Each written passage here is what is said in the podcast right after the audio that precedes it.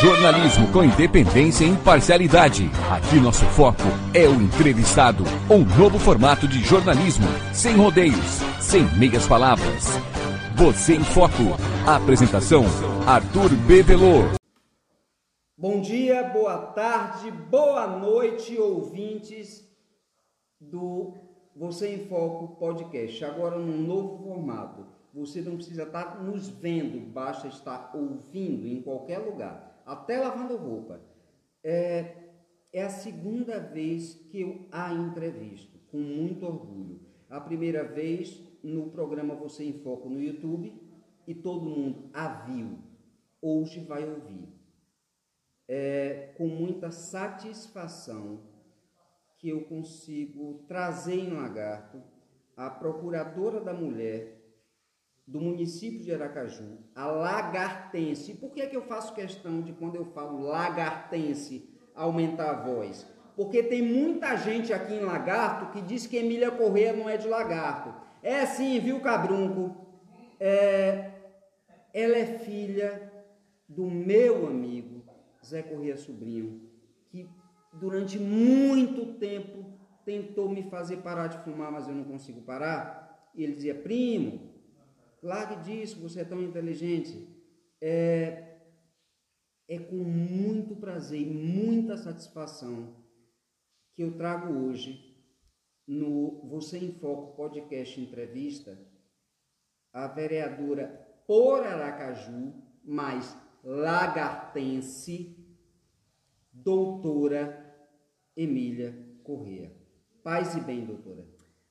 Bevelô, que bom estar tá aqui com você, que bom estar tá aqui com você, que bom estar aqui com o povo de Lagarto, que bom saber que o povo de Lagarto está me ouvindo através de você. Então, assim, eu estou muito feliz e já estou aqui à sua disposição para responder aquilo que você queira perguntar, qualquer coisa. É, vereadora, é, da primeira vez eu fui muito cordato. Eu acredito que na nossa entrevista, e seu esposo estava lá e viu, eu fui muito elegante. Porque eu queria lhe conhecer o seu trabalho, apesar de que eu já acompanhava o seu trabalho parlamentar. Só que o tema de hoje é um tema que me aflige. É a violência doméstica contra a mulher e não é na capital, é no interior do estado. Porque na capital tem muito feminicídio. Eu estava analisando as estatísticas do estado em termos de feminicídio, Aracaju tem uma estatística alta. Agora, quando vai para violência doméstica, em termos proporcionais, lagarto é maior do que a capital. E me assustou. Então, um dos temas é esses. E eu não vou, é, eu já vou iniciar o nosso bate-papo, é, já que a senhora é procuradora da mulher do município, e antes disso a senhora é militante pelo direito da mulher. E a senhora brigou para implantar a Ronda Maria da Penha, tá?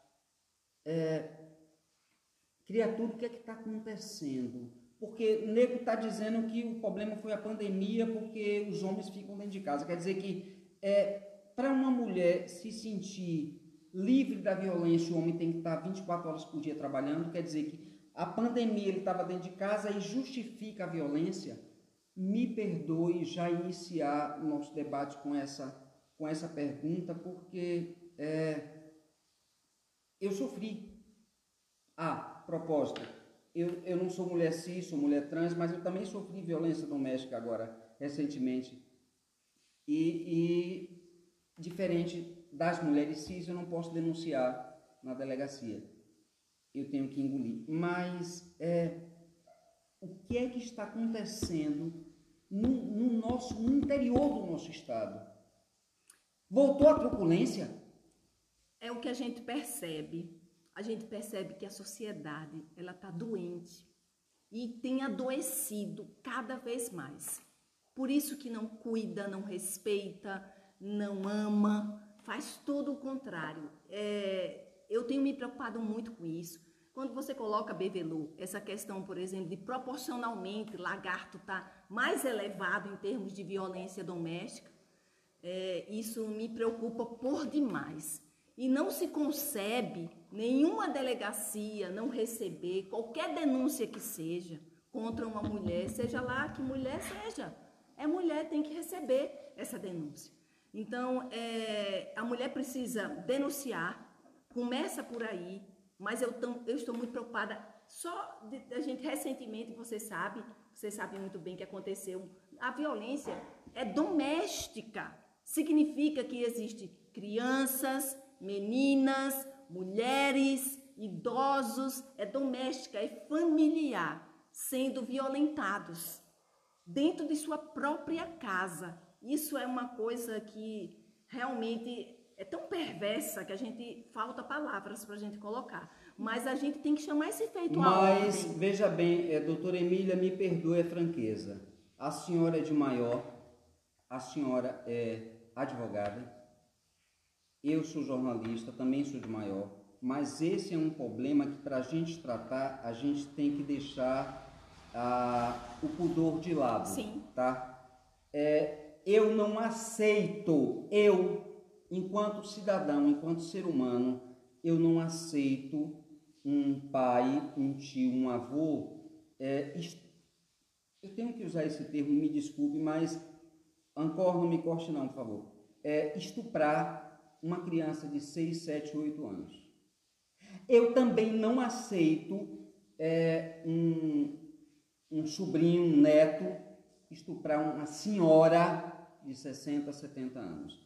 É, por que, é que eu estou falando justamente desses dois casos? Porque já aconteceu em Sergipe casos dessa natureza e a senhora, como vereadora da capital, a senhora tem acesso aos veículos de comunicação quanto eu eu achei o cúmulo do absurdo, porque assim, ó, até quando as mulheres vão ser vítimas de violência e quando procuram é, os canais competentes, elas são tratadas, são ignoradas, na verdade elas são tratadas com desdém. Eu vou, eu vou abrir um parêntese depois da Delegacia da Mulher de Lagarto, que foi a fala da senhora. Mas é, até quando vai acontecer isso? Crianças estupradas por familiares, como idosas, por, seus, por sua prole. DH, isso é fim de mundo, doutora Emília? É, é o que eu falei no início. A sociedade está doente, está adoecendo cada vez mais.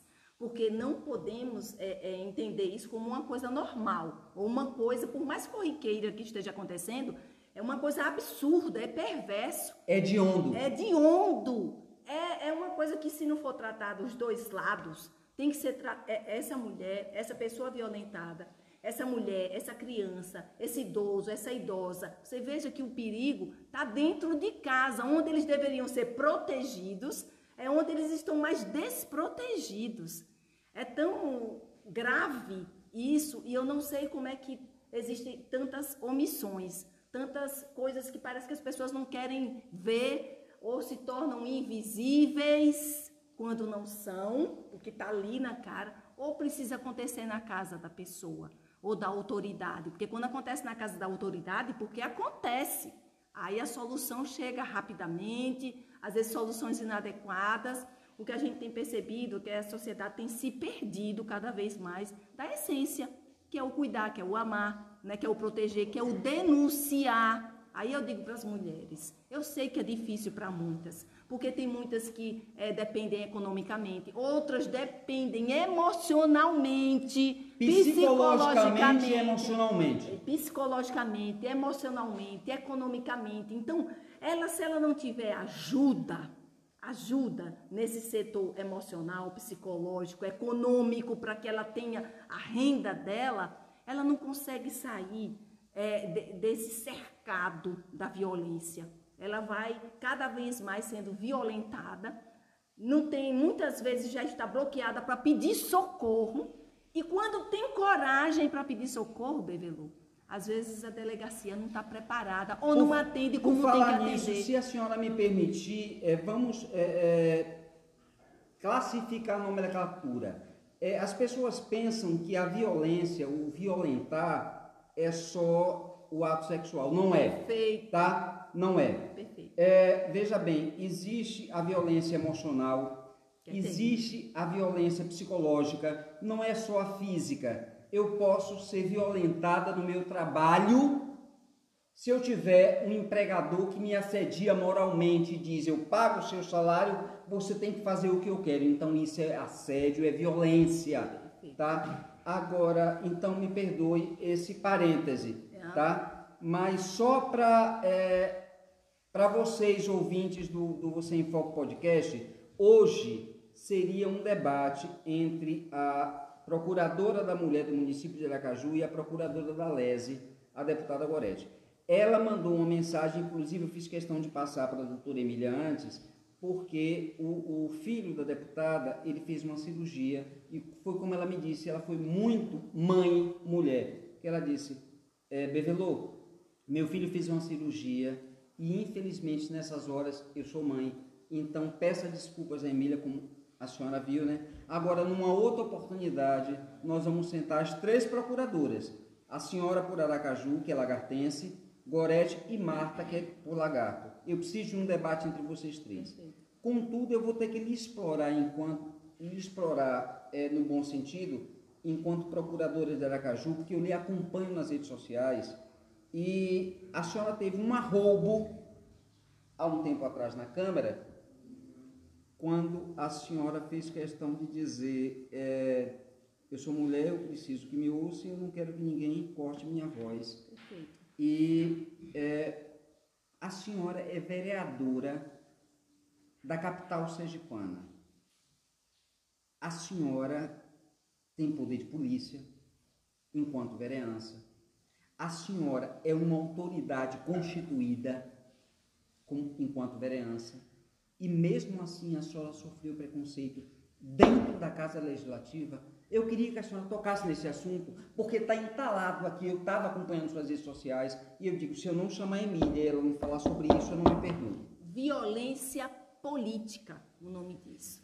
A mulher sofre violência política, violência emocional, como a gente colocou, violência psicológica. É, são vários tipos de violência e você disse muito bem, não há necessidade que toquem em uma mulher.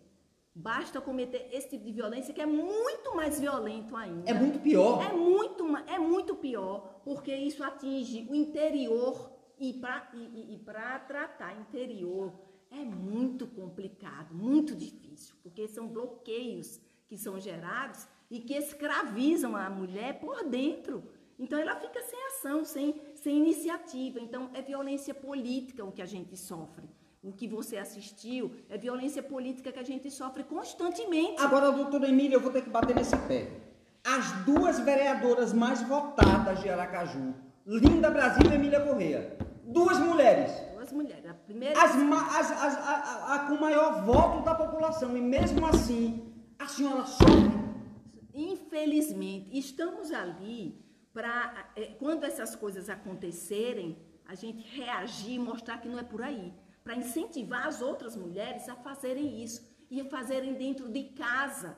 Por exemplo, eu estou na Câmara, mas tem mulheres que estão sendo violentadas psicologicamente, emocionalmente dentro de casa e pensa que não estão sofrendo isso porque não apanhou com um murro, com um tapa, com um puxavanco de cabelo, porque não precisa, isso já é violência física. É Mas é se eu digo a uma mulher que está dentro da minha casa, apesar de que isso nunca vai acontecer, porque eu sou mulher trans e não sou lésbica, mas se eu, por um acaso eu tivesse uma mulher dentro de minha casa e dissesse você é burra, eu estou cometendo violência. Exatamente, um, um xingamento, é, viol, é violência, porque isso pode exatamente. É, é, é mexe no psicológico mexe no e no emocional. E ela começa a ficar cada vez mais segura e fazem de propósito. É objetivo para que ela se sinta assim mesmo. Vamos fazer o seguinte: eu vou pegar a fala da ministra Carmen Lúcia essa semana. Carmen Lúcia disse, a ministra Carmen Lúcia disse: Nós não somos invisíveis, nós somos invisibilizadas pelos que não nos querem ver. Exatamente. E eles fazem exatamente assim. Então, quando se pratica uma violência política, né, inclusive tem um comercial muito forte que a gente tem que reproduzir muito, que é com aquela atriz, eu esqueci o nome dela agora, que mostra a mulher no parlamento.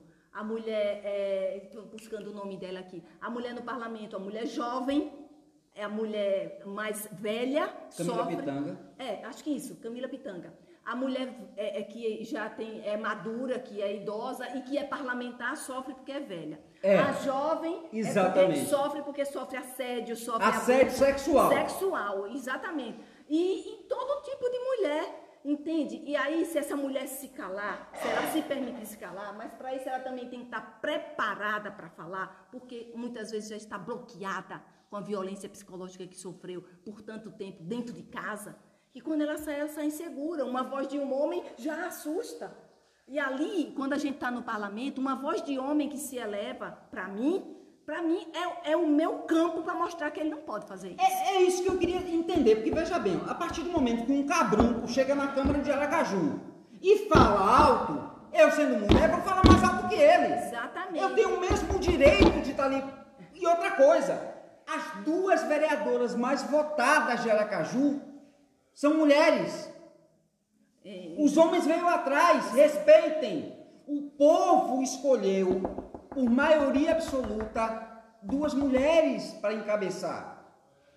Então a fala de uma mulher na Câmara, me perdoe, doutora, não, por favor. não pode ser calada. De jeito nenhum. É por isso que eu me posiciono daquela forma. Ah, desculpa eu, eu xingar cabrunco, mas graças a Deus no podcast eu posso xingar à vontade.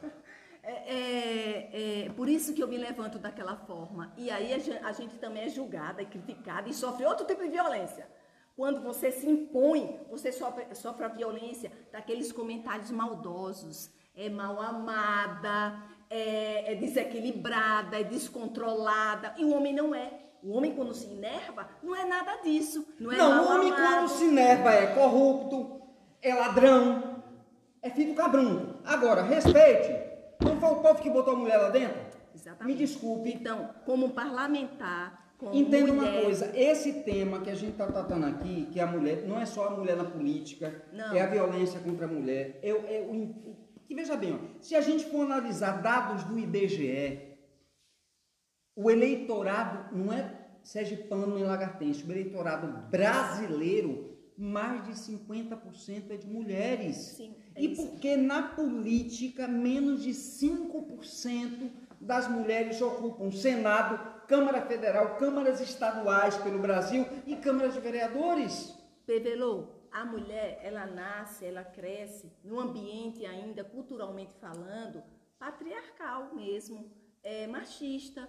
Então, ainda, ela é educada ainda nesse sentido, né? Então, muitas vezes, você pode ver, muitas mulheres, quando vai- é- ela- elas vão escolher um profissional para cuidar dela, às vezes escolhem um profissional médico e não uma médica, porque na cabeça dela o médico talvez seja mais competente. Um dentista, eu, eu lembro muito bem que era como se uma dentista mulher não tivesse força para extrair um dente. Não existe isso, são técnicas. não existe nada É, Doutora disso. Emília, com todo respeito, por exemplo, eu consulto uma vez por ano um proctologista. Eu prefiro proctologistas mulheres, porque vão me entender as minhas especificidades. Então, é, eu acho que o que a senhora está dizendo é que a própria eleitora mulher, a própria cidadã mulher, tem preconceito com outras mulheres, por quê? Porque de tanto ela viver numa sociedade machista diminuta, ela não acredita no poder da mulher enquanto Pronto. pessoa, Pronto. enquanto E a mulher precisa vencer uma outra coisa. A mulher tem que gerar com a outra mulher. Aí, Bebelu, talvez seja a parte mais difícil. A empatia Exatamente. entre mulheres. Exatamente. Porque veja bem, se tem mais de 50% do eleitorado feminino, por que é que mulher não vota em mulher? Então, tem que gerar. Porque ela já empatia. sofre dentro de casa dizendo que ela não presta. Ela não presta, ela, é- ela é um cidadão de quinta categoria, então, candidata mulher é que nem ela, não vale nada. A gente tem que mudar esse pensamento. Mulher tem que acreditar em mulher. Então, é essa, isso aí é um problema de, de construção mesmo. Fazer ela acreditar que ela é um potencial naquilo que ela faz. Né? Uma mulher que está em casa hoje, que é do lar, tem um potencial muitas vezes de administrar aquele lar. Se ela administra um lar, ela pode administrar uma empresa. Ela pode administrar uma cidade, sabe? Porque Me diga uma coisa, certeza- é, a, a, a dona do Magazine Luiza, me perdoe a franqueza, ela está entre as cinco maiores fortunas do Brasil. E está na Forbes norte-americana, tá? Então, é, ela é mulher, não é? Ela é mulher, muito. Mulher empreendedora, empresária. Ela, ela tem funcionários, tanto homens quanto mulheres, trata todos iguais. Olha. Eu bato palma. Faça isso mesmo. Agora, é, a nossa sociedade, ela foi construída por mulheres. Agora, a nossa política foi construída por mulheres. A não, política- por- não, entenda, a nossa política foi construída por mulheres e eu vou citar dois exemplos. tá. Maria Quitéria de Jesus Medeiros, o soldado Medeiros, que teve que se vestir de homem para lutar Sim. na Guerra da Bahia, tá? Por quê? Porque não aceitavam. Joana Angélica, que deu sua vida para poder proteger, né, o convento dos Arcos. É, entenda, a, a política no Brasil foi feita e foi construída por mulheres. Só que naquela época, desde aquela época, as mulheres eram colocadas para escanteios. Sim. Sim. A história mostra os homens, não as mulheres. Perfeito, perfeito. Na história bíblica tem muitas mulheres líderes que foram at- através delas que as coisas aconteceram, mas elas não, não- isso não se passa com a evidência que deveria se passar. Quer ver outra coisa? Você falou da Maria Luísa. Além de ser tudo que você falou, ela é muito bem sucedida, né? Porque ela podia ser tudo o que é e não ser bem sucedida. E aí o que, é que ela cuida? Ela cuida das mulheres. Tem um grupo de mulheres do Brasil Isso. que ela faz com que essas mulheres despertem nelas o poder de empreender. Sabe para quê? Para essas mulheres ganharem a liberdade de autonomia nas suas vidas por causa disso, do empreendedorismo, né? Então isso tudo é muito importante, mas para isso essas conversas devem acontecer sempre. Isso deve ser tocado sempre. Cada mulher que está ouvindo agora, nesse momento, pode estar sendo despertada. Por que, que eu estou levando esse debate no programa Você em Foco Podcast? A segunda fala da ministra Carmen Lúcia, que eu vou entrar agora, porque a senhora é advogada, não é? Sim. E ela disse: no Poder Judiciário temos tribunais ainda compostos apenas por homens. Isso é uma realidade, é um fato no Brasil. O que é que precisa para mudar?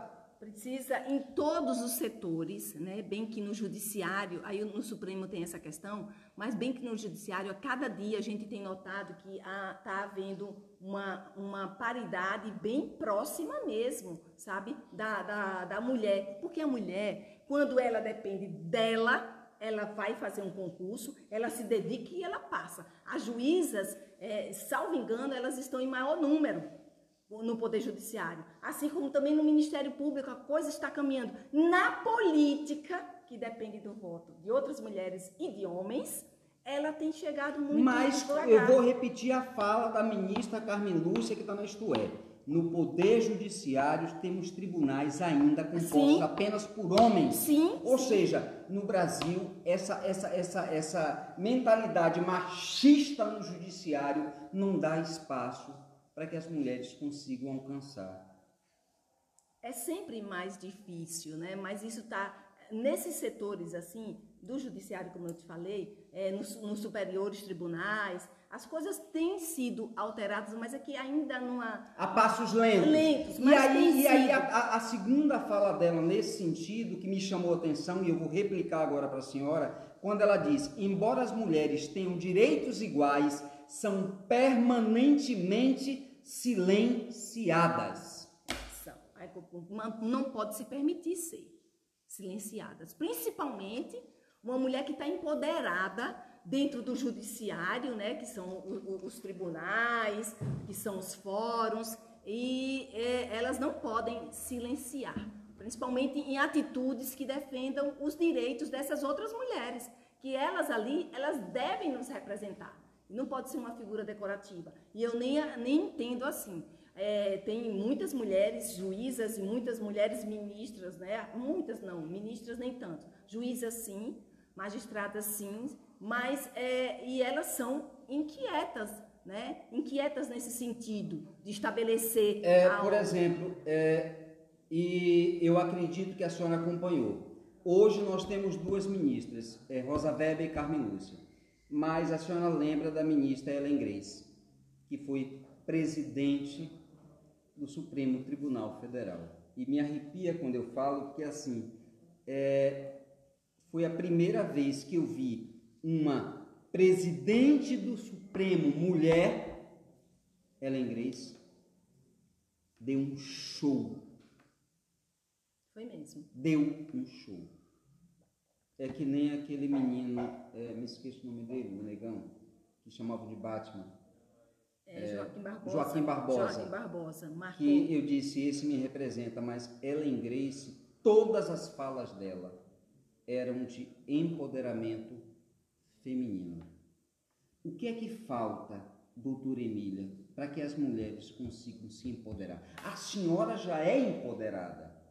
Isso eu sei. Agora, o que é que falta para outras mulheres que se espelham na senhora possam se empoderar? Então, as mulheres para se empoderarem precisam primeiro quebrar muita coisa que foi construída dentro delas. Elas vão precisar, algumas vão precisar mais do que outras, mas elas vão precisar sim serem firmes. E essa firmeza, a própria vida ensina para a mulher e ela é forte. A mulher é uma forte, mas ela, ela vai precisar sim disso, ela vai precisar é, ocupar funções, ela vai precisar é, ter o, o, acesso, e se não tiver o acesso, quebrar para Quebrar, exatamente. Quebrar ela, tem, ela tem que vencer barreiras. Exatamente, e é isso que elas têm feito, independente de qualquer coisa. Né? Então, essas mulheres que conseguem ser empoderadas, quando elas conseguem, e graças a Deus tem aumentado esse número, é porque elas vêm quebrando obstáculos desde dentro de casa.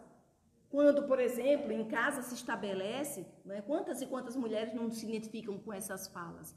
É, o marido, quando está, é, é, digamos assim, com um objetivo de um concurso, de um cargo, as mulheres que estão ao lado desses homens promovem um, um, um ambiente favorável para eles conseguirem. Quando as mulheres estão estudando no concurso ou têm um determinado objetivo, às vezes aquele marido não favorece esse ambiente, ela tem que quebrar isso ela tem que se posicionar para ter esse ambiente. Eu vou ter que, eu veja bem, eu vou ter que não é questionar, eu vou ter que quebrar um pouco e indo nessa sua fala e falar em dois aspectos. Primeiro, saúde da mulher. Pode ser? Pode. É, os casos de infecção pelo HIV no estado de Sergipe. É, no início de, da, da, epidemia do HIV, era uma, uma praga gay. Só quem pegava era viado. É. É, de um tempo para cá, e Almir Santana está vivo e sã, não me deixa mentir, é, as mulheres se tornaram o maior alvo do HIV. Por quê? Porque o marido, se a mulher chegar dentro de casa e disser, meu querido, eu quero que você use camisinha comigo, ele dá um morro e diz, você está me traindo, bate nela, ela tem que, ela tem que me perdoe a franqueza, porque a gente está falando num podcast, somos dois adultos, ela tem que abrir as pernas e deixar ele entrar como ele quiser. Agora, ele leva a doença para ela. E não é só o HIV não, o condiloma acuminado, Sim. condiloma acuminado são as verrugas genitais que causam câncer do colo do útero, tá? É, então, o que é que acontece? A, a, hoje, se a gente for pegar estatisticamente, as maiores vítimas do HIV hoje são mulheres heterossexuais. Porque o marido leva para dentro de casa, porque ele transa do lado de fora sem camisinha, leva para dentro de casa a doença a mulher não pode pedir para que ele use. É minha mulher não usa a camisinha com minha mulher, mas eu já usei com uma puta, não é verdade? Isso. E é, o que é que garante constitucionalmente a mulher? Porque isso é um assassinato, me perdoe a franqueza. Isso é uma violência. Me perdoe. É, é um assassinato, porque quando a partir do momento que o marido leva uma doença sem cura para a mulher, ele está matando-a. E a lei o que é que deixa de garantia para essa mulher? Porque pelo que eu sei não tem nada é, que mulher, garanta. É, a mulher ela vai ter que se posicionar e o marido não vai poder fazer nada que ela não queira, pelo menos teoricamente. Teoricamente, mas na prática é diferente. Na prática, aí ela tem que quebrar o que eu falei para você, vai quebrando os obstáculos. Não, não, porque eu sei que você faz isso, isso, e se for para ter relação sexual comigo, que sou sua esposa, sem o cuidado que eu entendo que deve ter, não vai ter. E se ele forçar, denunciar. Pronto, mas isso, é- veja bem, Aí isso, tá isso- mas entenda, isso é na teoria. Na prática, a gente sabe que em Sergipe hoje, se a gente for botar na balança, e pode, pode a, senhora, a senhora conhece o doutor Mi Santana, pode procurar saber, Eu né, sei. pelos dados do Estado, mulheres que antigamente... Que foram era- contaminadas. é isso, antigamente eram homossexuais, depois foi adolescentes. Agora, É. mulheres Que foram no contaminadas. pico, Contaminadas pelo seu próprio mar... pelo com o seu próprio cônjuge, ela- pelo seu próprio cônjuge. Agora, o que, que a lei garante de segurança para essas mulheres, criatura? Para Nada. evitar, se ele fizer, se ele for além, ele comete um crime. Mas a partir se do ela momento não denunciar, doutora, entenda uma coisa, a partir do momento que eu sou mulher e meu marido me contamina, a lei não me garante? A lei, bom, você já Porque, assim, querendo ou não, se eu sou, entenda, se eu fui contaminada pelo meu esposo, ele tem que pagar pelo que ele fez. ele tem que responder processo. Sabe por quê? Porque isso é um crime, é homicídio. Olha, Bevelô, ele tem que responder processo com certeza, porque isso é criminoso. Ele Desculpa, eu sabe. disse, eu disse à senhora que a gente ia tocar no É, assunto de mulheres não tem seria. problema, tá? não tem problema, pode tocar. Ele, ele sabe por onde ele andou, ele sabe com quem ele andou, e quando ele volta para casa, ele sabe que há uma responsabilidade muito grande, que ele tem uma família. Então, se ele contamina aquela mulher, e essa mulher tem, logicamente, só tem relação com ele, Ele tem que pode- ser responsabilizado. Ele tem que ser Só que responsabilizado. por lei não é. Mas aí precisa da ação dela, ela vai ter que comprovar isso. Eu fui contaminada, eu só tive relação com o meu marido, digamos assim, e, e só posso ter sido contaminada Eu, por ele. veja bem, eu ia pedir um bloco de comerciais agora, eu não vou pedir, porque a gente vai entrar nesse X da questão. Porque, veja bem, são dois tipos de violência. Tem a violência doméstica física Sim, e tem essa violência doméstica que não é física, sim. tá?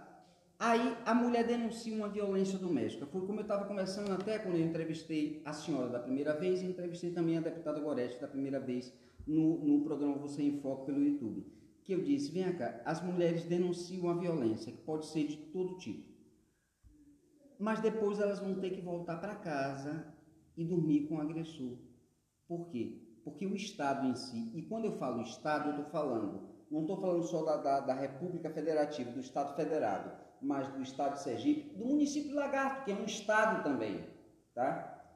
É, não tem uma casa de apoio que possa acolher essas mulheres. Então, eu denuncio meu cônjuge, mas de noite eu vou dormir na, minha, na mesma casa com ele. Mas tem uma saída para isso, né? Na hora que ele denunciar, as medidas protetivas devem ser colocadas em prática e quem não tem que voltar para casa é ele. Pronto. Ela tem que ter isso espaço não, Mas dela. veja bem, doutora, me perdoe mais uma vez a franqueza. Isso é na teoria. Vamos na prática? Não tem Vamos na prática. É, eu me esqueço o nome da delegada de Lagarto, peraí, é, mas o vereador Matheus sabe. É doutor, doutora, doutora Marcela, né? A, a delegada mulher. Veja bem, é, ela tem as estatísticas de violência contra a mulher em Lagarto. Ela tem. As mulheres denunciam, mas na hora de. Elas têm que voltar, mesmo com medida protetiva, para casa, para casa onde elas vivem com os agressores. Lagarto é uma cidade com 105 mil habitantes, porque já não tem uma casa de apoio para essas mulheres vítimas de violência. Mas eu tenho que voltar para a lei de novo. Eu tenho que voltar que dessas medidas protetivas que eu me refiro, eu vou agora dizer, uma dessas medidas é que ele fique afastado, muitas vezes, 500 metros, 600 300 metros, 600 metros. Existe isso. Então, isso, é, é, digamos assim, vamos falar teoricamente, ela estaria protegida porque ele não vai poder chegar na casa que ele considera dele. Mas em compensação, como ele é o chefe de família e o provedor, ela vai passar fome. Porque isso eu conversei, eu fui, veja bem, antes de trazer a senhora aqui, eu queria a senhora Gorete, eu, o que foi que eu fiz? Eu passei uma semana entrevistando algumas mulheres em três bairros de periferia de Lagarto. Três bairros. Matinha, Jardim Campo Novo e Estação. Conversando com mulheres, é, mulheres que nem eu, é, da sociedade, tá? É, e os relatos que eu ouvi me causaram, me perdoe a franqueza, repulsa. Por quê? Porque na, na teoria é uma coisa. É. Na prática é bem diferente. Para a senhora ter uma ideia, Lagarto já teve um, uma delegacia da mulher. Sabe ficava aqui, ficava ali na Praça do Forródromo. Hoje, se uma mulher quiser denunciar qualquer coisa do esposo, ela tem que denunciar isso, ela tem que ir lá na delegacia e se depara com um homem, com um agente civil, com um homem É, já fica complicado isso. constrangedor. Como ela disse, eu, eu vi isso de algumas, né? Não tem como. Por isso que as procuradorias da mulher têm uma importância muito grande, porque a mulher que está afetada, que está sem norte, se ela tiver uma vereadora ou um, ou um amigo vereador, ela pode chegar através da procuradoria da mulher e, logicamente, ser encaminhada, mas com todo o, o aparato, para o local certo. Né? Ela pode ser que ela fique constrangida de ir numa delegacia, mas ela não tem constrangido, constrangida de ir a uma vereadora que ela conhece, que ela confia, que ela acredita, porque é mulher. Daí a importância das mulheres no parlamento, daí a importância das procuradorias das mulheres nos municípios dos estados, e isso é importante que se diga. Quando a gente vai para a questão que você puxa, isso teoricamente, né, quando você coloca isso, Pevelo, é verdade teoricamente, mas muitas coisas acontecem porque a lei existe, é para ser aplicada, mas não tem as políticas públicas. Isso, e é Tá. onde eu queria chegar. Pronto. O que é que está faltando para a implementação dessas políticas públicas? E aí, eu vou dar um dado para a senhora, que eu acredito que a senhora saiba, que foi divulgado há três dias Sim. em rede nacional. Segundo o mapa da violência de gênero, mulheres são quase 67, não entenda, 67% das vítimas de violência no nosso país. 60. Isso é ridículo. Isso é um absurdo. Não entenda. As mulheres são 52% do eleitorado, Elas mas elas são 67% das vítimas de violência. E aí está incluindo as mulheres cis e trans. Vereador, em que, em que país nós estamos? Políticas públicas resolvem meio mundo de coisas, só que precisa de boa vontade. Essa palavrinha boa, essas duas palavras, boa vontade, resolve muito mais do que a lei. Acontece que não existe boa vontade política, não existe boa vontade dos gestores, dos entes públicos, por, mas é, é, a gente já sabe, já tem, por exemplo, lá em Aracaju tem casa-abrigo.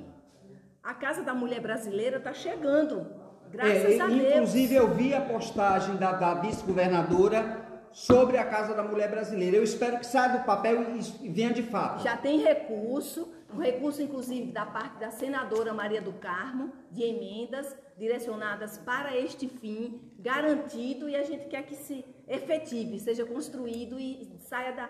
Realmente é, é, é o que a gente espera, sabe, Bevelu? Agora, muita coisa, enquanto essa política pública não chega, elas podem ser resolvidas, logicamente, é, desse, desse jeito. Por exemplo, essa é, tem eficácia. Lá em Aracaju, eu posso dar testemunho como defensora pública que fui por muitos anos, da, é, da gente agir nesse sentido. A mulher foi violentada, a mulher não tem para onde ir porque não tem emprego. Então, essa mulher, com as, com a- as medidas protetivas, ele é que sai de casa, usa a tornozeleira eletrônica, porque aquela tornozeleira tem aquele controle O GPS. do botão do pânico. E o botão do pânico, quando ele se aproximar daquela casa, dispara lá e ele já recebe um telefone. Agora, veja bem, para que isso aconteça de fato e de direito, porque veja bem, para que, que, que aconteça essas medidas protetivas, que ele tenha, a, a mulher ela tem que ter um mínimo, um mínimo de segurança até na hora de fazer a denúncia. Sim. Por que é que nos interiores, não estou falando da capital, por que é que nos interiores do estado de Sergipe, nas cidades interioranas, as delegacias da mulher desapareceram? Isso é um absurdo. Outra coisa, além da delegacia... Não, a senhora sabe que o que eu estou falando aqui é um Sei, dado estatístico. sei. Inclusive, a de lagarto desapareceu faz tempo. Isso, é- isso realmente depõe contra todo o cuidado do que a Maria da Penha vem trazendo, depõe contra Porque quando a gente fala de política pública é, favorecendo a mulher, a primeira coisa era ampliar o número de delegacias Da mulher. da mulher no interior. Sim. Sumiram, inclusive a daqui. É, isso aí realmente é gravíssimo. Isso aí atrasa todo um procedimento, tá? É, mas chega a gente fica sem palavras quando a gente se depara com uma realidade como essa, que a gente tem lutado tanto para as políticas públicas aumentarem, para ter delegacia de mulher funcionando 24 horas, porque não tem hora de ser violentada. Exatamente. E normalmente é na madrugada. E normalmente é na madrugada, é na exatamente. madrugada. É na hora que a mulher termina de cuidar dos filhos, termina de dar janta ao marido, quando ela vai deitar, se ela não quiser transar com ele, ele quiser a pulso, ele vai bater nela, você tem a obrigação. É estupro. É estupro. É estupro. É. Mas para ele não. Porque para ele, ela tá ali, É um, é, é ela um tem que o satisfazer. É uma Mas pela lei é estupro. É, pela então, lei. a maioria da violência contra a mulher acontece na madrugada, mas na madrugada não tem plantão. Primeiro, em Lagarto nem delegacia da mulher tem mais. E outra, é, se o tivesse, ficaria é, das 8 às 18. Você está me entendendo?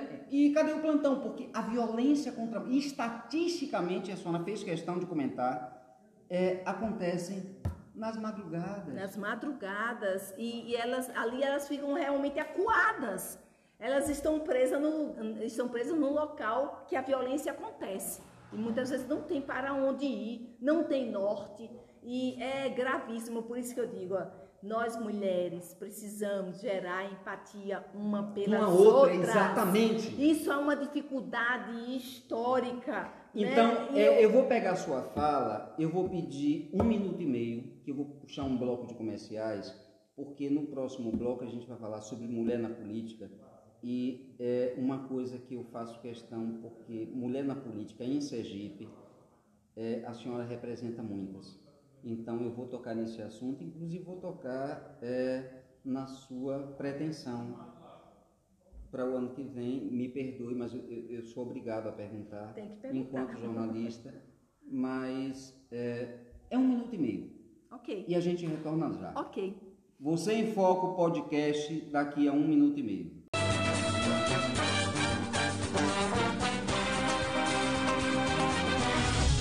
Estamos apresentando Você em Foco. Oferecimento. Rancho Carvalho, comercialização e coberturas. Organização Nainho. Contato 79 999 16 4404. Lanchonete da Dona Leu. O melhor bolo de leite da cidade. Temos também bolo de milho e de arroz. Praça do Mercado próximo ao Mercadinho Lima. Deputada Estadual Gorete Reis. Compromisso e respeito.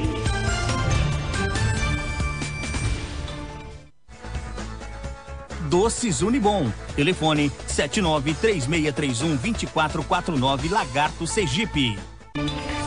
Ibrahim de Valmir, deputado estadual. Interior forte, capital valorizada. Depósito de Bebidas Santana. Diz que entrega 79996129977.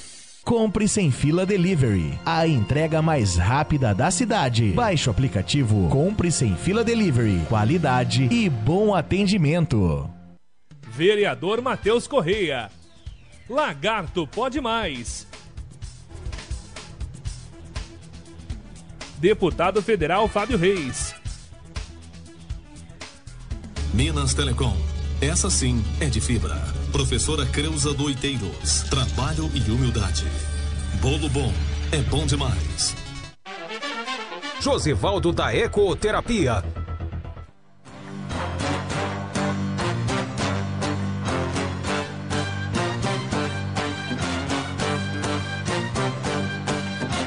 Voltando ao podcast do Você em Foco, entrevista com a vereadora e procuradora da mulher do município de Aracaju, doutora Emília Corrêa, lagartense da Gema, e eu vou tornar a lembrar, gente, filha do saudoso José Corrêa Sobrinho, tá? Então, quando o nego quer queimar ela politicamente, diz que ela é de Aracaju, não é não. Ela é lagartense, o pai dela também é lagartense. Ela é lagartense, o pai é lagartense, só que graças a Deus ela conseguiu se eleger vereadora por Aracaju, porque ela era defensora pública em Aracaju, tá? Eu só estou fazendo esse parêntese porque quando eu anunciei que ia entrevistar a doutora Emília, nego diz, vai entrevistar uma pessoa de Aracaju, de Aracaju o Cabrunco, ela é de lagarto, tá? E é, voltando, doutora Emília, para a nossa entrevista, a primeira pergunta que eu quero lhe fazer antes de entrar na política. É, a senhora acredita em delegacias mistas? Porque, eu, da minha opinião pessoal, Lagarto teve a delegacia e a delegacia da mulher. A delegacia normal, né? Hum. Da Polícia Civil e a delegacia da mulher que funcionava na Praça do Forródromo. Deixou de existir, hoje existe uma delegacia mista. A senhora, esquecendo que é autoridade, que é advogada, que já foi é, é, do Ministério Público, defensora, e, defensora pública, e é do Ministério Público, e hoje vereadora, é, se a senhora fosse uma cidadã comum, a senhora conseguiria entrar numa delegacia mista para fazer uma queixa sendo recebida por um homem? Seja muito sincera. Serei muito sincera, porque eu já ouvi muitas mulheres falarem que não tem a menor condição de sair da casa dela para ir numa delegacia onde ela vai se deparar com um agente é, do sexo masculino, homem, um delegado. É, é muito complicado porque ela já está afetada, ela já está insegura. Então, muitas deixam de ir por conta disso. Né? Quando você me, me pergunta, a, a, senhora deixaria? Eu fui, teve uma situação que eu precisei ir, e não como defensora pública, fui para denunciar, para ajudar numa denúncia, e o fato de não estar tendo a, a, o espelho, a identificação com outra mulher me ouvindo, me gerou o constrangimento de reproduzir o que deveria ser reproduzido. E causa um bloqueio, causa na verdade. Um bloqueio. Você fica escolhendo palavras, quando na verdade, numa denúncia, numa queixa, você não tem que escolher palavras. Mas se a senhora tivesse com uma outra mulher lhe ouvindo, teria. Com certeza isso já ajuda muito, porque uma mulher muitas vezes até já passou por coisa parecida, ou então sabe o que sente a outra mulher é, há uma, uma, um espaço, uma liberdade maior. Né? Então, isso é muito importante que seja assim. É muito importante que se priorize essa divisão, né? até mesmo de espaço, como você colocou, até mesmo de espaço, e que esse espaço seja priorizado para delegadas, para mulheres, agentes Olha, mulheres. É, até, a, inclusive até a, a, as, as soldadas da Polícia Militar, que sejam soldadas femininas, sim, sim. sargentas, é, é, é, é eu não sei a hierarquia da Polícia Militar, mas que sejam é, mulheres. Mulheres. Até para fazer uma revista, até para ouvir. Com certeza. Tá? não, não se deve um homem, um, um agente, é, por exemplo, um policial militar, não deve fazer nenhum tipo de nenhum revista tipo de, de, toque, aborda, de abordagem. De toque com a mulher. Com a mulher. Não pode. Isso é fato, é lei. Agora, vou dizer uma coisa. É, eu, primeiro, que eu estou muito, mais uma vez, é, estamos no segundo bloco, eu vou ter que reiterar o meu agradecimento é, por Vossa Excelência ter saído de Aracaju e vindo à sua terra natal. Especificamente. Especificamente para dar uma entrevista no Você em Foco. Ao Bevelu. Podcast pela segunda vez. Então, eu vou ter que reiterar meus agradecimentos, porque eu vou entrar agora na parte política, e não vou alisar a senhora, me perdoe a franqueza. é, mas, é, antes de entrar nisso, eu gostaria de parabenizar vocês duas lagartenses. Quando eu falo vocês duas, eu estou parabenizando a senhora enquanto procuradora de Aracaju e doutora Luz Goretti enquanto procuradora da Lesa. Por quê? Porque eu acompanho vocês duas nas redes sociais e eu vejo o quanto vocês defendem a mulher em todos os sentidos, seja na saúde, seja nesse caso específico do nosso programa que é violência doméstica, Sim. tá? É, em todos os sentidos, vocês duas defendem o feminino. Por quê? Porque vocês duas são femininas e lagartenses. Com certeza. Então, é, para vocês de lagarto, lembrem-se, e eu estou falando isso, podem me processar se quiserem, o ano que vem eleição, viu? e tem duas candidatas, uma federal, que é de Lagarto, doutora Emília Corrêa, a gente vai tocar nesse assunto, e tem uma estadual, Luz Goretti, enfermeira, doutora, doutora Luz Goretti. Eu só vou dizer uma coisa a vocês, é, são duas mulheres, mulheres, que representam a classe e que brigam pela mulher. É, enquanto jornalista, eu não poderia manifestar. E eu não estou manifestando, inclusive, a minha opinião, mas eu tenho que ser extremamente profissional e tenho que, pautado é, pelo currículo de Vossas Excelências, dizer que vocês orgulham o município de Lagarto. A senhora na Câmara de Aracaju e Luz Goretti na Assembleia Legislativa. Eu tenho que bater palmas porque vocês nos orgulham. Eu acompanho o seu café da manhã todo sábado de manhã e é cedo. É cedo. É cedo. É, eu acompanho e toda vez que o cotidiano entra, eu fico dizendo, não, ela vai tocar no cotidiano oh, meu Deus. ela vai tocar no cotidiano Oh, meu Deus. E ela não toca, tá? Mas eu vou dizer uma Me coisa. Aguarde. Mas eu vou dizer uma coisa, eu acordo às quatro horas, né? Porque normalmente todo dia eu acordo para assistir hora 1. Então, todo sábado, o gostoso do café com Emília é que você faz na sua cozinha. Isso. Você faz na sua casa. Isso. Você bota o seu celular na sua casa. Isso. Você abre a intimidade do seu lar para o povão. Isso. Eu só vou lhe perguntar isso antes da gente começar na política. Quantas, hoje, quantas vereanças mulheres no Estado fazem isso? Abrir a, a intimidade do seu lar num programa ao vivo, toda semana, para o povo ver. Gente, eu não vou saber responder para você, não vou saber responder. É, mas quantas, eu eu acompanho e é por Eu sei que, eu pareça, tenho um carinho senhora, né? tão grande. É, me parece que sim. Só a senhora. É, me parece que sim, sabe? É, eu tenho um carinho tão grande por aquele café com a Emília, exatamente por causa dessa coisa Olha que eu já, veja bem, olha intimista, que, eu- olha que eu já procurei lives de deputadas estaduais, de vereadoras de Aracaju, de vereadoras de Itabaiana, de Lagarto. Não Eu- existe. parece que não A, a única mulher que abre as portas da sua casa com seu esposo, com seu filho, é, para um café da manhã todo sábado, junto com o povo, é a senhora. E, nisso eu lhe dou os parabéns. Obrigada, Bebelô. E assim, com a participação também da Catarina, né? A minha gata, você já viu? É, eu já vi várias vezes. Ela não pode ver uma câmera. É impressionante aquela gata, né? E eu faço aquilo com o maior carinho. Olha, eu me preparo para fazer aquilo como se eu tivesse indo, nem sei para onde, pelo carinho que eu vou, que eu recebo também de todos que assistem aquele café com Emília. Então é assim, sabe? É uma coisa que vem da gente, não sei explicar Pronto, bem. mas vamos já, já de imediato falando de política. Vamos lá. Independente do partido hoje que a senhora está, é, e eu vou, vou provocar. É, em Lagarto, nas rodas de conversa, eles estão há muito tempo cantando uma pedra. A dobradinha de 2022, Emílio Matheus. Federal e estadual. Só que, por incrível que pareça, tanto Emília quanto Matheus estão em partidos diferentes. Isso complica.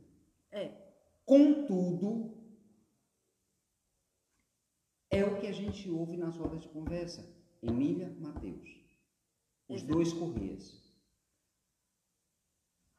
Agora, Como é que a senhora vai fazer? Então, então vamos lá. Essa questão, é, é- essa questão é muito importante, né? Porque isso A pode gente agora está falando de política, de é política, séria, de política tá? mesmo. Ah, É importante dizer que mesmo havendo uma em partidos diferentes, o eleitor é livre.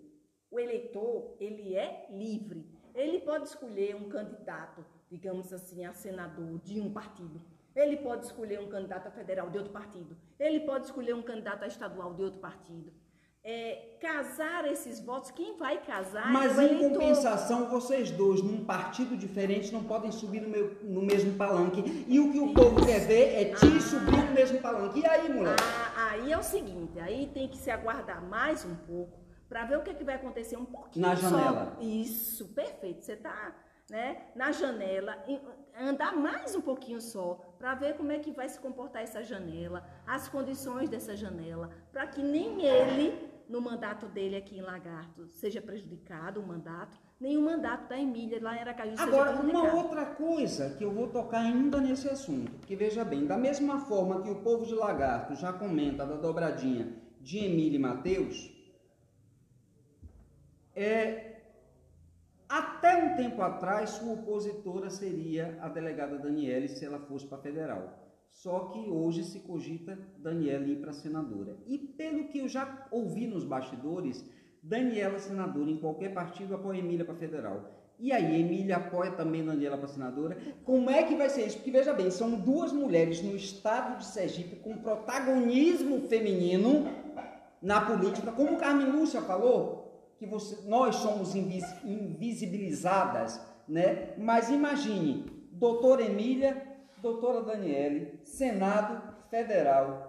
Criatura, seria a chapa perfeita para o Estado? Então, Bebelô, então deixa eu te falar, isso com toda a verdade e sinceridade. E vocês são amigas? Então, não existe nem nada de, de errado nisso aí, né? É, com toda a verdade e sinceridade. Há uma incompatibilidade, por mais que ela e eu quiséssemos em partidos diferentes, a gente ia criar um problema político ela para ela e eu para mim, no sentido de que no partido dela, a, a candidata ou candidato a federal, se assim se concretizar, vai gerar um grande problema com ela. E o candidato ou candidata dentro do, do partido nosso, a senador ou a senadora, porque está se trabalhando isso também, inclusive a nacional... Vai, vai causar, politicamente vai, vai causar. Agora, só que o povo não quer saber disso. Não, povo, aí não, o mas povo entenda, é é isso. Mas aí, veja bem, quando o povo diz, olha, para Senado eu voto em Daniele, para Federal eu voto em Emília. Pronto, pronto. Aí, aí é a liberdade do eleitor. O eleitor e, pode e, votar, por exemplo. E veja bem, o bom é que vocês duas são amigas. Então. Tem uma boa relação? Tem, não tem, não tem nenhum problema, né? Não tem nenhum problema. Teve problemas partidários que acabaram é, é, nos afastando de certa forma. Mas depois se mas, aproximaram, mas não existe porque problema. são mulheres. São adultas, são maduras, né? Não tem isso. Ela é de uma integridade absurda e a senhora é de outra integridade absurda. Então, inclusive eu tive a oportunidade de conversar com algumas pessoas aqui em Lagarto e eu declarei publicamente é, não tem como eu, eu, enquanto eleitor, estou falando de mim, viu? não estou falando dos outros, não. Né? Pelo amor de Deus, meu, a minha senadora, querendo ou não, foda-se. É, desculpa estar usando, mas aqui no podcast eu posso usar. Pode, né? né? Foda-se, é, minha senadora é Daniela, porque minha deputada federal é Miriam Corrêa, porque Agora essas repare. mulheres, essas mulheres me representam, Agora... porque lutam no Estado. Vou gerar um problema para você agora. Vou gerar um grande problema, talvez, ou não, né? Talvez, sabe qual é? É que como ainda está em tudo em construção, não se tem confirmação de nada. Eu já ouvi, por exemplo, depoimentos da parte dela que está aguardando a nacional, que está construindo uma chapa para federal para ver se ela consegue sair para o Senado. A mesma coisa pode estar acontecendo com a Emília, que eu tive na Só Nacional. Agora, se as duas forem para federal, eu vou optar por quem é lagartense. Agora. não, mas isso não se antecipe. Aí tem também, tem também outra questão. tem também outra questão. Eu estive na Nacional, no Partido Patriota, e o Patriota, logicamente, assim como o, o Partido da, da, o Podemos, o maior interesse desses partidos, Bevilô, é ter federal. É, não, e outra coisa, é ter mulher, porque isso. eles sabem que cada mulher, porque isso eu acho ridículo na lei, é, você tem que ter uma mulher para botar quatro homens. É. Por que, é que você acha que tem mulher laranja? Por causa disso. Né? Por conta disso, disso tudo que as mulheres não devem aceitar isso. Não, não veja bem, não. se eu estou aqui no partido, eu quero estar em pé de igualdade. Perfeito. Mas não, então eu tenho certeza que Emília Correia, candidata federal, não é laranja. Ela vai para disputar. Da mesma forma que eu sei que Gorete, estadual, vai para disputar. Da mesma forma que eu sei que Daniele vai para disputar. Entendeu? Desculpa. Então, então, Bebelu, aí deixa eu te falar outra coisa. É porque eu me empolgo, desculpa. O vereador Matheus está aqui do lado e ele está vendo, veja bem, ele, ele, ele está vendo a discussão, a discussão enérgica que eu estou tendo com a tia dele, ele estava com medo, ele mas tá, não. Ele está tentando me é, proteger. Me proteger. Mas veja bem, é, é uma conversa entre duas mulheres, uma cis e uma trans, mas nós nos damos muito bem. Deixa eu te falar, a outra, quando eu estive na Nacional, houve uma conversa comigo na Nacional e também desse mesmo estilo da conversa do Podemos. Se a gente tiver uma chapa dentro do Patriota para federal, eu posso sair candidata ao Senado pelo meu partido. Então, está tudo em construção, tanto para o lado dela quanto para o meu. agora é tempo de aguardar só mais um pouquinho. A gente vai andar só mais um tiquinho, que a gente já está quase em novembro. É, né? quase estamos no final do novembro. ano praticamente. Com certeza isso vai ter que se alinhar. Até fevereiro, porque a partir em abril já tem que estar tudo definido, Emília. O tabuleiro. Desculpe, o- o- não, doutora Emília. Não, não fique à vontade. O tabuleiro, ele ainda não se fechou nem para majoritário, nem para federal, nem para estadual, né? Tá todo mundo trabalhando, conversando, ouvindo.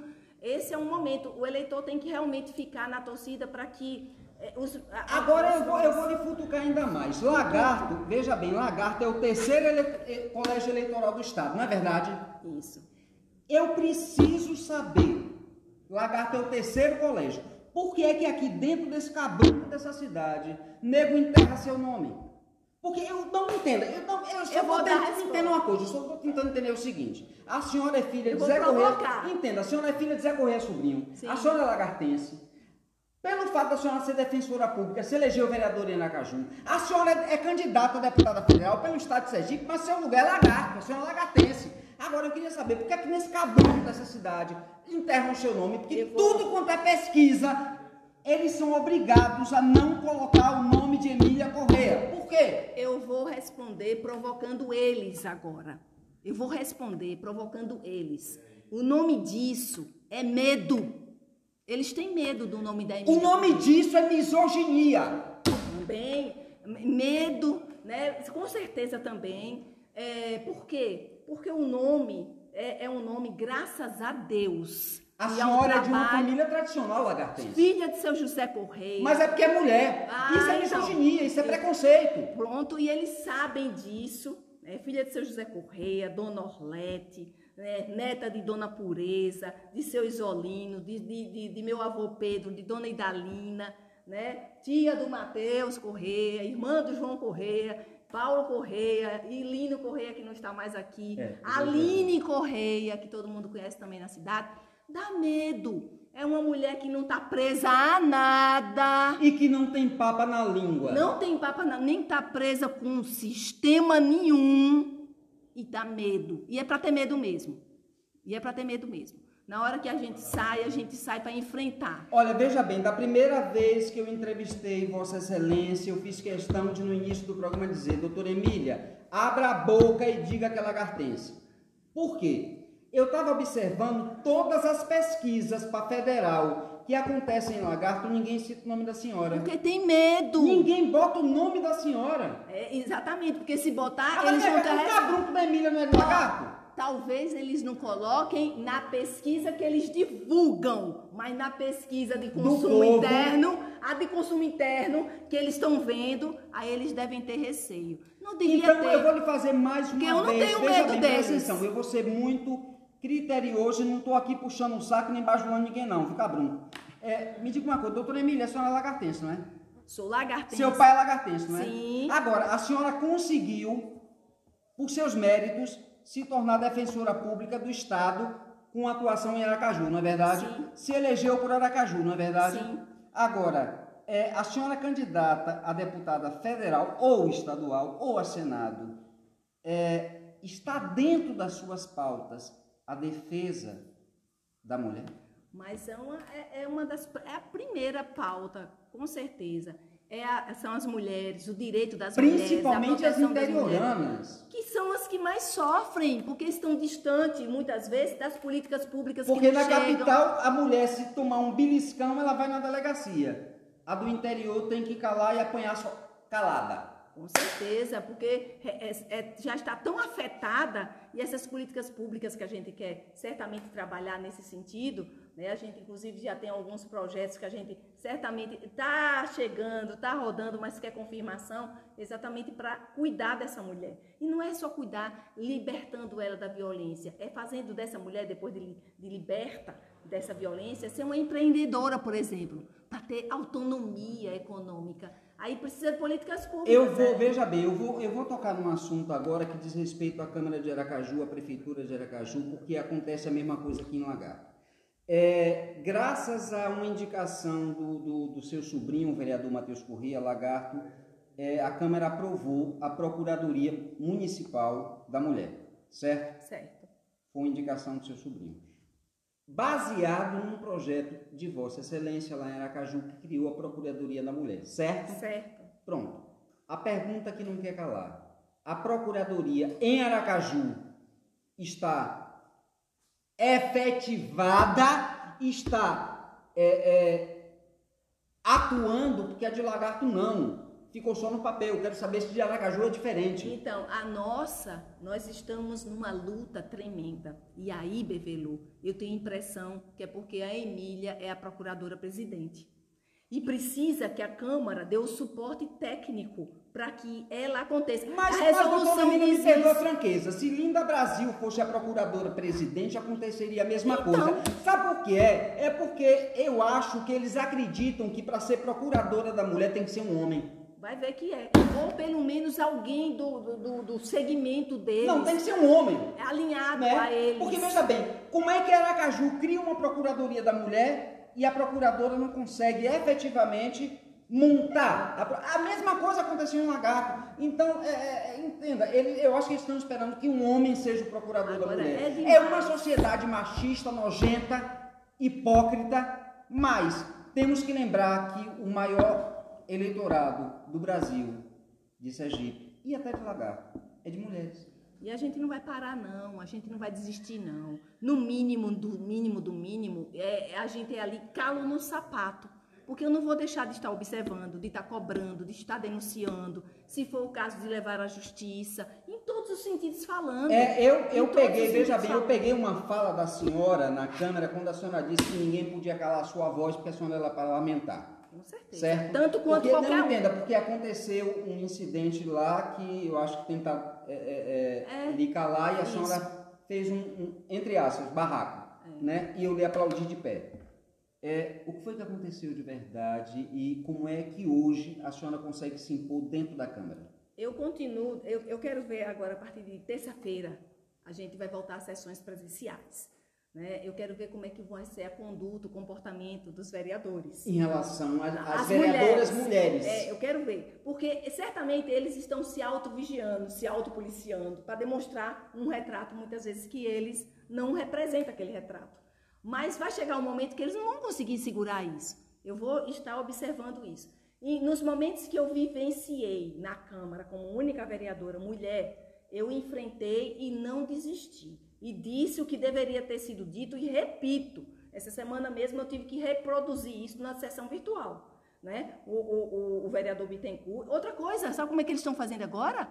Eles estão fazendo, quando eles se referem, por exemplo, a alguma coisa que a gente falou que eles não gostaram, é que tem, que tem vereador aqui, que isso, não diz o nome. Aí eu abro meu microfone, digo o nome, vereador, da vereadora, e eles não querem dizer. Certamente com alguns receios, ou até mesmo, às vezes, para não, talvez não, não- não chamar mais atenção daquela Ou não pessoa. sofrer processo. Ou não sofrer Por processo. Ia misoginia ou por LGBTfobia. Eu ia chegar nisso, exatamente na questão do processo. E aí ele disse bem assim, aí fica a vereadora com essa falazinha. Quando ele falou falazinha, eu liguei meu microfone e disse, falazinha não. Eu sou uma parlamentar tanto quanto o senhor. O senhor respeita as mulheres. E a segunda mais votada. Pois é, mas ai, quando diz isso dói, sabe? Mas não é verdade? É verdade. É não, se a verdade. gente for computar, quem foi a primeira? Lima Brasil, a segunda é Emília Correia. Exato. Exato. Teve algum macho? Não. Respeita, porra. Pois. Desculpe, eh, vereadora. É porque assim, Mas no pode- podcast- entenda, no podcast do Você em Foco, a gente tem liberdade. No E esse é um podcast- assunto tão sério, que é o empoderamento da mulher da política. Eu acho que a gente está cansada de, de, de ver a, a fala das mulheres tolhida. Tolhidas, interrompidas. dizer, isso. interrompidas. É uma falta de respeito tão grande. Você está com a fala e um vereador interrompe a sua fala. E não interrompe a fala do colega vereador, mas interrompe a fala da colega vereadora. É, é emblemático isso, é muito flagrante. E quando a gente chama atenção, ele. Ai, tudo aqui é isso, tudo aqui. Porque acha que é a gente que está chiando por uma coisa que não tem que estar chiando. E não vai ser assim, a gente vai estar ali do jeito que tem que estar. E as mulheres, Bebelô, eu tenho notado e tenho recebido várias declarações de mulheres que se sentem representadas por nós, que têm mudado postura por causa da nossa postura. Veja como é importante. A gente nem sabe a, a, a, a, mexida que a gente está dando lá dentro dessas mulheres, exatamente porque a gente precisa ser como a gente é. É por isso que eu digo que o Café da Emília, todo sábado, é um brinde, um brinde para nós que somos mulheres. Ah, eu fico tão feliz de ouvir Sabe isso. por quê? Porque é assim, ó, a senhora trata nos cafés da manhã de vários assuntos. Vários. A senhora já falou sobre pets, Sim. né? Sim. É, a senhora trata de. Não é só. Inclusive, não, é de todos os assuntos. Posso, posso abrir aqui um parentezinho sobre À vontade. os pets? É, eu tenho tido contato, eh, o vereador Matheus eh, sabe disso, eu tenho tido contato, tem, tem um- uma pessoa daqui de Lagarto que trabalha muito com isso, né, que se preocupa muito, que é o Moisés. Conhece o Moisés? E ele, eu tive muito contato com ele, eu entrei em contato, inclusive, por conta dele, com o promotor de justiça daqui, doutor Antônio Carlos, por causa dessa questão dos pets, dos abandonos e Isso. tal e que é realmente terrível, mas ainda não desenvolveu. E às vezes o Moisés, que é, é- é ativista eh, de- dessa causa, fica às vezes impaciente, achando que a gente não está fazendo nada. E olha, eu já falei, já Não, entrei em o problema contato. é a legislação. Exato, exato, a legislação. E o, e o Moisés, e- ele, eu, eu conversei com o promotor várias vezes e ele me prometeu, disse que já entrou em contato com a secretaria. Eu vou ver até essa semana como é que estão as coisas, né? Como é que estão as coisas nesse sentido. Mas é outra, outra coisa e outro assunto Olha, que é saúde bem, pública. Veja bem, é porque é, o vereador Matheus está aqui querendo tirar a doutora Emília da entrevista. Calma, tenha fé, fique calmo, tá? Que o senhor não nasceu de sete meses. É, mas é porque eu vou, eu vou tocar num outro assunto. Sim. Mulher passa fome, mulher chefe de família. Né? Depois da pandemia, a quantidade de pessoas que estão passando fome no Brasil é muito Meu grande. Deus, é mas em Lagarto não é diferente do estado de Sergipe nem do resto do Brasil. E eu acompanhei há algumas semanas, eu tive a oportunidade de visitar algumas comunidades na zona rural, e eu vou, eu vou lhe ser muito sincero, doutora Emília, é, a gente tem que ter coração de ferro, tá? Porque uma casa, eu, eu vou, vou dar só um exemplo lá no, no- na Marilópolis, uma casa de onde tem seis crianças, a mulher, que é vó, tomando conta de seis crianças que seriam netos, porque. E deixa na cara da mãe. Não é mãe, né? A senhora vai deixar de criar seu neto, não, né? Não. E como é que você vai conseguir criar seis crianças sem condição nenhuma? Ai, e, é, mas a fome, se no Brasil já é emblemática, é, as mulheres elas passam dobrado, porque se a senhora só tiver comida para seus filhos, a senhora fica com fome. Seus filhos se alimentam, não é verdade? Verdade. E isso é uma realidade que não é só na teoria, na prática. E eu vivenciei isso em algumas comunidades aqui. Tanto no nosso velho na Baixinha, quanto no Luiz Freire, quanto no, no Daneleiro. Eu, eu, eu fiquei estarrecido. Eu não posso publicizar aqui, não posso, mas é, o quanto, na verdade, as maiores vítimas da fome são as mulheres. E aí eu vou lhe fazer uma pergunta bem direta.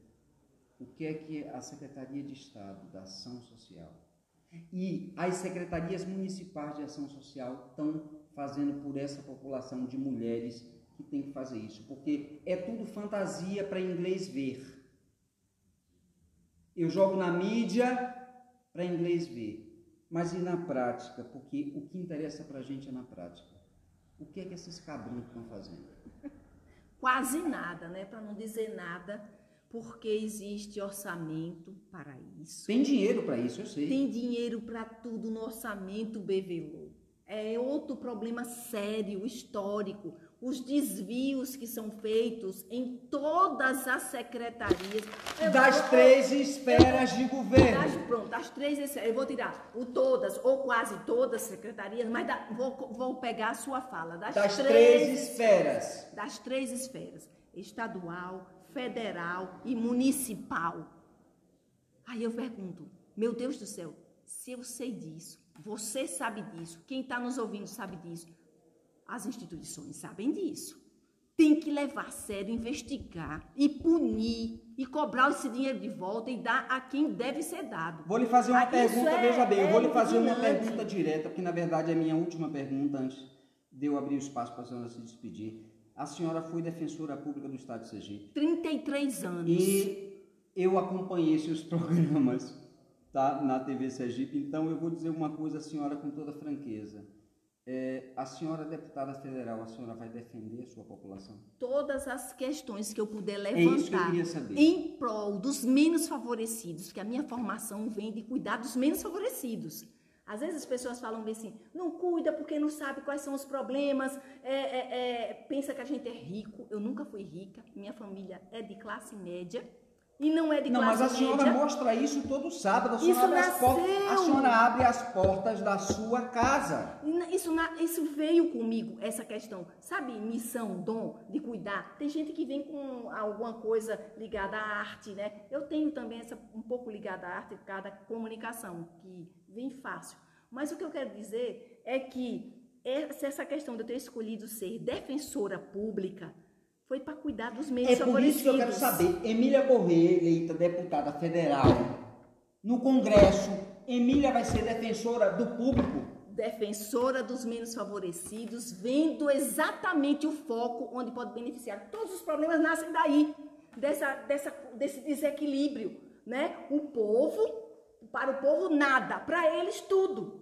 Então isso aí a gente vai tratar, olha, nas questões sociais, nas questões de educação, nas questões de saúde, na questão da corrupção que tira o dinheiro desses lugares todos. Exatamente. Então o foco do nosso é exatamente esse foco. Doutora Emília, é, mais uma vez, me perdoe é, eu eu eu estar bastante é, enfático em toda a entrevista, porque assim, da outra vez que eu lhe entrevistei, eu até me contive, mas hoje eu não podia me conter, até porque é, os dados estatísticos da violência contra as mulheres saiu há cinco dias atrás, né? E eu fiz questão de trazer a senhora para debater sobre todos esses temas, porque a senhora, enquanto mulher, enquanto, enquanto eh, pessoa pública, enquanto mulher, me representa. tá? Obrigada. E eu gostaria muito de agradecer a deferência de mais uma vez aceitar o convite do Você em Foco para estar na sua cidade me concedendo uma entrevista. Para mim, Bebelu, é quando eu recebo que esse é o segundo convite que eu tenho seu, da sua parte, né, do Você em Foco, dessa vez em podcast. Para mim é um- uma alegria, eu me sinto bem em ouvir, porque você representa a, a- a indignação das pessoas, do povo. Não é só de um segmento. Você sente, olha, você tocou na questão dos PETs. PETs é saúde pública. Claro. Né? Aí você tocou na questão de desvios. Os desvios é, é que traz toda essa miséria e todos Que os tira da problemas. gente. Que tira da gente, que tira de todos nós. Então, quando você me chama, sabe, é, é, é uma coisa que é, é fácil, difícil é não atender. Né? Quando não atende é porque realmente é questão Agora, uma coisa que mais uma vez eu, eu já estou. Ainda falta seis minutos para encerrar o segundo bloco, mas eu faço questão de lembrar a população de Lagarto. Emília Correia Lagartense, viu gente? Por mais que nego fique queimando ela dizendo que ela era cajuana, não. É lagartense, filha de Zé Correia Sobrinho. Nasceu e se criou aqui, estudou em Lagarto. Está- tá? estudei no Sabe qual é o problema? É que tem dois agrupamentos aí, que cada um tem um candidato, tem que queimar a Emília de qualquer jeito. Mas Emília é lagartense da gema. E outra é mulher. As pessoas, es- esses grupos que fazem isso, omitir verdade, eles estão é, promovendo fake news. Fake news é crime. Emília nasceu em Lagarto, se criou em Lagarto, estudou, em Estudou em Lagarto, Lagarto. na escola Nossa Senhora do Salete, no colégio Nossa Senhora do Salete, quando Dona Selma era, era diretora, Dona Selma Montalvão, né? Fui aluna do professor Heraldo, fui aluna do professor Enio. Então, é, é, é, uma, é um fake news tão grosseiro que eu nem sei se eu posso chamar de fake news, porque fake news é uma verdade, é Não, uma mentira, verdade, não, verdade, é uma mentira fake que news é verdade. Não, entenda, fake news no inglês é notícia falsa. Pronto, notícia então, falsa. é notícia falsa, porque a senhora é lagartense. Notícia falsa, mas é porque ele é bem, é uma notícia Agora, falsa. sabe, é como eu disse à senhora, não é medo, é misoginia. Misoginia. Aversão às mulheres, nesse caso, na política. Por quê? E eles têm que colocar isso na frente da população, porque a, a maioria da população é de mulheres. Olha, se eu me identifico com Emília, eu vou votar nela. Se eu me identifico. Como é seu nome, amor? Andréia, Se eu me identifico com André, eu vou votar nela. Se eu me identifico com Gorete, eu vou votar nela. Não. Vamos queimar as mulheres e para que as outras mulheres só se identifiquem com o nome que a gente dá. Isso é ridículo para uma cidade, para uma cidade com 106 mil habitantes. Lagarto ele precisa entrar no século 21 e a melhor maneira é fazer o que eu estou fazendo e eu vou fazer questão. Eu abro as portas do Você em Foco para todas as candidatas mulheres Muito do bem. estado de Sergipe. Muito bem. Tá? Tô doido para entrevistar a vice-governadora Eliane Aquino, mas ela é mais blindada do que Lula. É mais fácil falar com Lula do que com ela, tá? Mas é verdade. Mas- E, mas vou entrevistar a, a deputada Gorete daqui a uma semana. Eu quero promover um debate entre vocês três, a senhora como procuradora de Aracaju, Gorete como procuradora da Lese, Marta, a vereadora Marta como procuradora de Lagarto. Eu tenho que promover esse debate e eu faço isso ainda no mês de novembro. Mas o mais importante, doutora Emília, é mostrar a trajetória dessas mulheres na política. Mulher na política não é laranja, como Isso. aconteceu com Marleide. Isso. Eu falo o nome, né? Porque É. isso é, é público e notório. público e notório. Então, veja bem, é que na eleição de 2022 não tenha Marleides, mas tenham Emílias, Goretes, Elianes, Sim, Danieles, que nos representam. Olha, é, obrigada, muito, muito, muito obrigada, viu, Bevelô? Muito obrigada por, pelo seu carinho, obrigada pela, pela forma com que você coloca as coisas, que, é- que você coloca com verdade. E ainda só fechando a questão do fake news, é porque o fake news ele, ele é tão bem elaborado para parecer verdade, que tem algumas, é, por isso que eu digo que às vezes nem é fake news, é uma coisa muito mais grosseira e mais criminosa que fake news, porque fake news é elaborado com mentiras e verdades. Aí, para confundir mesmo, e para parecer verdade uma mentira, que é criminoso. Então, olha, é- é- a nossa trajetória aqui em Lagarto foi da vida, da formação, do nascer, do crescer, do formar. E só fui para Caju, porque em Lagarto, naquela época, não tinha curso secundário é, preparado. Hoje, graças a Deus, já tem. Hoje a Emília não sairia de Lagarto, né? mas a Emília viveu em outra época. E a dona Orlete e o seu José Correia quis o melhor, e o melhor que estava dentro das condições deles. Então, Era os dar um filhos, estudo um filhos. estudo da educação. Educação é. a melhor herança que se pode deixar para os filhos. Né? E meus pais fizeram isso e nós aqui. Como eu disse, eu vou reiterar. Seu pai me chamava de primo. Você é tão inteligente, primo. Pare de fumar. Aí eu disse, seu Zé, com toda franqueza, Coisa linda, meu eu Deus. sou viciado, não tem jeito. Oh, Se eu ficar pai. dois dias sem fumar, eu começo a me tremer. Aí ele, primo, se você quiser, você deixa. Peça a Deus. Oh, então, era assim veja bem, mesmo. é, É assim é de um carinho.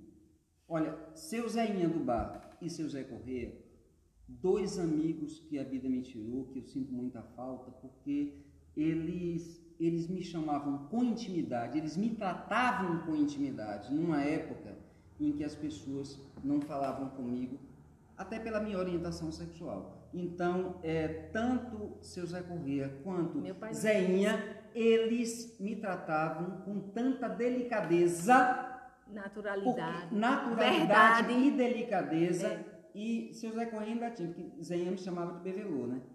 E, e seu Zé Corrêa não, era primo. Primo. É, pai tinha isso, era uma coisa impressionante. E aí, então, quero te agradecer de todo o coração. Eu é que agradeço. Sempre que você chamar, eu quero vir. eu, é que venho. agradeço. Entenda uma coisa, eu gostaria muito de. E no ano que vem vai ter isso, porque eu quero fazer questão de entrevistar todos os candidatos a federal por lagarto, e a senhora vai estar aqui. Eu quero promover um debate entre os candidatos a federal no podcast, tá? É, vamos ver quem vai ter coragem. Eu sei que duas, é, é, a senhora, tenho certeza, como federal, vai estar aqui. Vamos ver se os outros vão ter. Mas é, eu tenho que lhe parabenizar, primeiro, pelo, pela atuação da senhora, enquanto parlamentar, que briga pela bandeira, pela sua causa, pela, pe- pelo protagonismo feminino, não só na política, mas em todas as esferas. E segundo, porque, é como eu disse, ela atua em Aracaju, mas é uma lagartense que nos orgulha. Então, doutora Emília, eu agradeço a todos vocês que estão nos ouvindo e para a senhora, meu muito obrigado e de coração, uma salva de palmas. Devolvo para você essas palmas e que Deus abençoe a todos e nos livre do homem mau.